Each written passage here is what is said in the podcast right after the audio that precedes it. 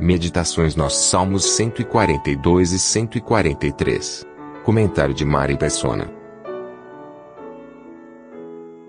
Nós sempre pensamos naqueles valentes de Davi como os que o ajudavam, e realmente eles eram. Eles foram os que permaneceram fiéis a ele na sua hora mais amarga, na sua hora mais difícil.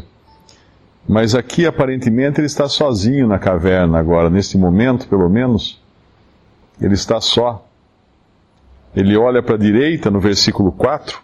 Olhei para a minha direita e vi, mas não havia quem me conhecesse.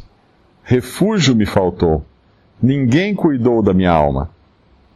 Essa é uma é uma alusão também ao nosso Senhor, apesar dele ter os seus discípulos, apesar dele ser seguido até por multidões em alguns momentos, mas em outros apenas pelos discípulos, na sua pior hora, ele olhou do lado, ele olhou à sua direita e, e não havia ninguém. E ele olhou para cima e não havia a face de Deus, porque tudo eram trevas. Ele precisou sofrer sozinho. Aqui Davi clama com sua voz, suplica. Com minha voz clamei ao Senhor, com minha voz ao Senhor supliquei. Derramei a minha queixa perante a sua face, expus-lhe a minha angústia, quando meu espírito estava angustiado em, em mim. Davi eventualmente será socorrido, mas o outro Davi não foi. Ele precisou chegar até o mais extremo, até a morte.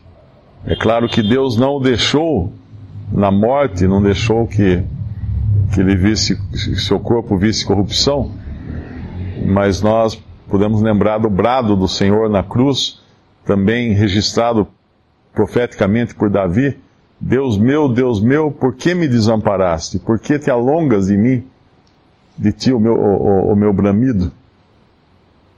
Ali ele estava sozinho, ele estava em trevas. Uma caverna escura. Nós sempre que pensamos numa caverna, nós não pensamos nessas cavernas da Disneylândia, essas que são todas iluminadas. Não, nós pensamos numa caverna escura, mas uma caverna é um lugar onde não entra luz nenhuma. Se a pessoa não levar uma tocha lá para dentro, ela não tem luz. Então nós podemos imaginar assim, Davi aqui, na escuridão, em trevas, clamando ao Senhor. E, e é o recurso dele. Ele sabe que tem uh, no, no versículo no versículo 6.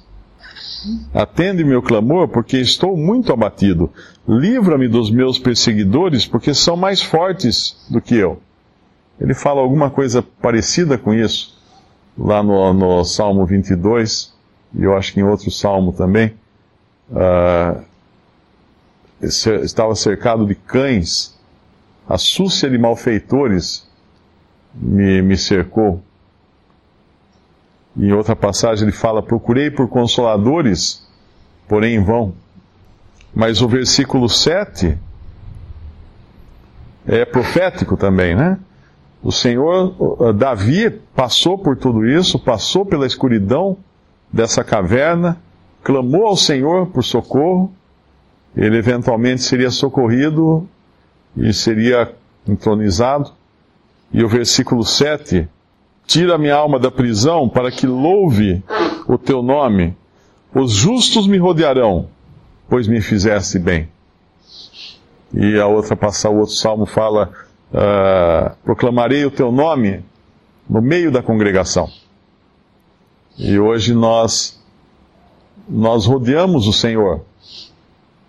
Aquele que é vencedor, aquele que venceu a morte, aquele que passou pelo mais fundo da morte e venceu. E hoje ele é rodeado de milhões e milhões de adoradores. E no céu, incontáveis. Nós jamais vamos ter ideia de quantos serão os adoradores no céu. Quando, quando Deus tirou Abraão para fora, mandou ele olhar para o céu e falou: quantas estrelas, né? Imagina. E prometeu que a sua descendência seria mais que aquilo, mais que a areia do mar, da, da praia. E a descendência de Abraão é a descendência de fé, é da família da fé. E que maravilha será no céu o Senhor Jesus, aquele que passou pelas trevas da, da sua caverna, da perseguição que sofreu e tudo mais, foi mais fundo ainda que Davi, foi a morte, efetivamente a morte, mas será rodeado no céu por justos, mas não justos de si mesmo, mas justos que ele justificou por meio da sua morte na cruz.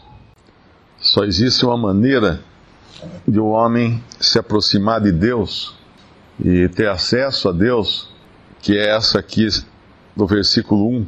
Ouve a minha oração, ó Senhor, ouve a minha oração, inclina os ouvidos às minhas súplicas. Escuta-me segundo a tua verdade, segundo a tua justiça. É quando o homem se apresenta diante de Deus sem nada de si mesmo, a não ser as suas necessidades, a sua súplica, a sua oração, é que ele pode ser ouvido por Deus. Ele não pede aqui segundo a minha fidelidade ou segundo a minha, a minha justiça ou as minhas boas obras, mas é segundo a tua verdade e segundo a tua justiça. E ele vai além no versículo 2, uh, ah, pedindo o que deveria ser óbvio para todo ser humano. Ele fala: Não entres em juízo com o teu servo, porque à tua vista não se achará justo nenhum vivente. A ideia de que o homem pode se apresentar diante de Deus na condição de réu e Deus então entrar em juízo com ele ou julgá-lo e, e né, nesse julgamento descobrir se há algo bom ou ruim no homem, uh, é completamente furada, não tem, não tem fundamento.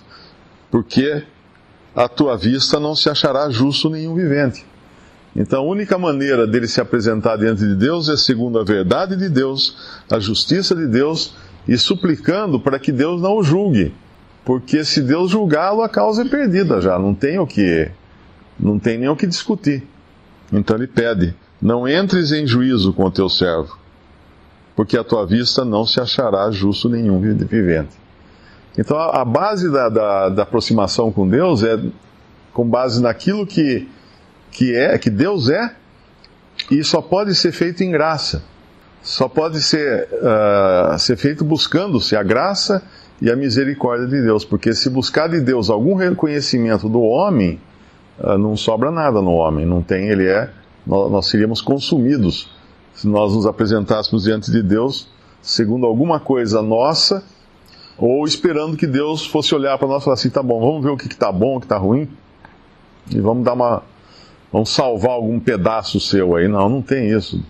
Totalmente injustos, perdidos, né? não, não se achará, à vista de Deus, não se achará justo nenhum vivente. Aqui é Davi, Davi orando a Deus, e obviamente Davi ainda não tinha conhecimento da parcela de verdade que hoje nós temos o privilégio de conhecer, nessa posição já depois da cruz. Então, tudo isso que ele faz aqui é em temor, em tremor, em, em grande dificuldade de se aproximar de Deus. E hoje, que privilégio nós temos, porque, mesmo sabendo que não se achará justo nenhum vivente, Hoje nós podemos dizer que sim, Deus achará, Deus achou um justo vivente. E esse justo vivente está vivo para sempre. E, e, nós podemos estar nele agora. E Deus abriu o acesso completo do homem a ele pelo sangue de Jesus. Lá em Hebreus capítulo 10, versículo 19: Tendo, pois, irmãos, ousadia para entrar no santuário pelo sangue de Jesus pelo novo e vivo caminho que ele nos consagrou, pelo véu, isto é, pela sua carne. E tendo um grande sacerdote sobre a casa de Deus, cheguemos-nos com verdadeiro coração e inteira certeza de fé, tendo os corações purificados da má consciência e o corpo lavado com água limpa. Temos um acesso hoje que uh, os santos do Antigo Testamento, como é o caso de Davi, não tinham essa, esse privilégio de entrar com ousadia no santuário pelo sangue de Jesus. É mais ou menos como se nós fôssemos a algum lugar que se, se pede ingressos, né, para entrar. Acho que todo mundo já passou por essa experiência. E os ingressos estão todos na mão de uma pessoa. E a gente chega na fila, o, o, o vigia ali, a pessoa pede o ingresso, você só indica, olha, tá com ele ali. Você não tem um ingresso na mão, mas ó, tá com ele ali. O meu ingresso está com ele, minha passagem está com ele ali. Hoje nós temos esse privilégio de poder apontar para o Senhor Jesus e falar: é Ele. Ele é que cuida do meu acesso a Deus.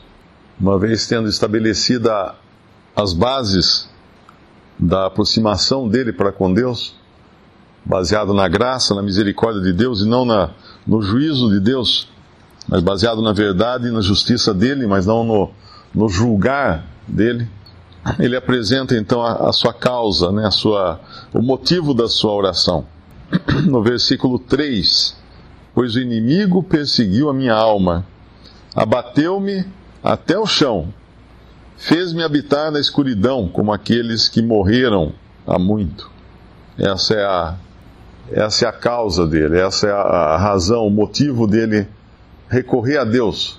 E quando ele recorre, obviamente, ele já, já se deu conta de que não vai encontrar em si mesmo os recursos para suportar esse inimigo que o abateu até o chão, que o fez habitar na escuridão. E ele apresenta do, os dois lados da, da questão, né? os, dois, os dois gumes da, da faca e da espada. Um lado é o inimigo, que o faz sofrer. É o agente externo a ele. Mas o outro lado é ele dentro dele, o coração dele, o espírito dele. Ele fala no versículo 4: Pelo que o meu espírito se angustia em mim, e o meu coração em mim está desolado. Então a condição dele é de extrema fraqueza. Ele não tem forças em si mesmo. Ele é atacado por fora e ele é atacado por dentro, com a sua desolação, com a sua tristeza, com a sua angústia. Então ele precisa recorrer a Deus de qualquer maneira. E ele mais uma vez apela agora para a graça de Deus, para a reputação de Deus, das coisas que ele já fez antes, que é o versículo 5. Lembro-me dos dias antigos, considero todos os teus feitos, medito na obra das tuas mãos. É como se ele dissesse a Deus: Eu sei eu sei quem o Senhor é. Eu sei da sua reputação. Eu sei da sua capacidade. Eu sei que o Senhor é capaz de me socorrer. Porque nos tempos antigos, o Senhor fez isso, isso e isso. É comum nós encontrarmos na palavra, uh, ou o salmista, ou em outras passagens, em orações, a pessoa que ora trazer à memória os, os feitos de Deus, como Deus cuidou do seu povo, como Deus, uh, contando assim as, as misericórdias de Deus. A gente devia fazer isso mais vezes também, né? Lembrar do, de quanto Deus nos valeu tantas vezes.